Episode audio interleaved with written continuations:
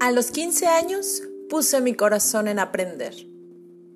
A los 30 pude sostenerme.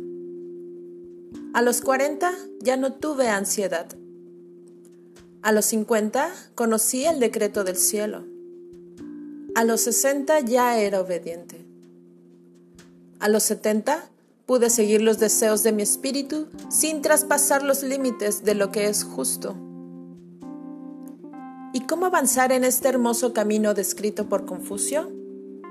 Indagar en sí misma, verse desde diferentes posiciones y perspectivas, someterse a situaciones donde una pueda verse desde ángulos distintos Caminar la vida no siendo lineal, sino dando tumbos, haciendo curvas, desviándose, delirando, cambiando el curso.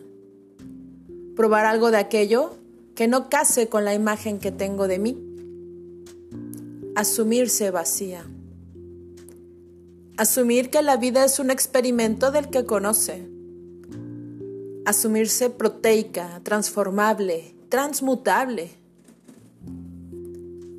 Aprender de una misma sin compasión, sabiendo que una vez traspasado el miedo o la aversión, viene el aprendizaje, el crecimiento, el incremento de la voluntad de poder. Ese tema me parece fundamental.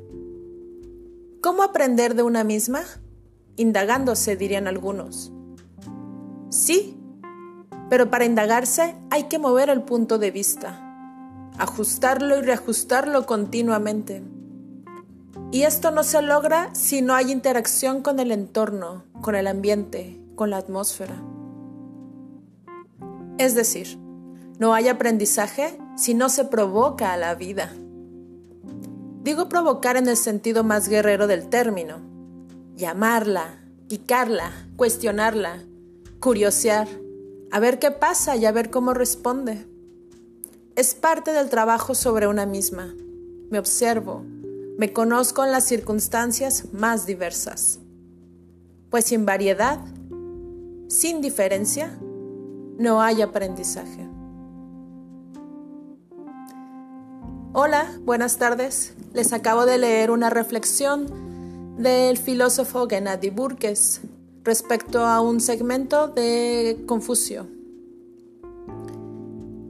Este es el primero de una serie de audios, de lecturas que quisiera les acompañaran en estos momentos.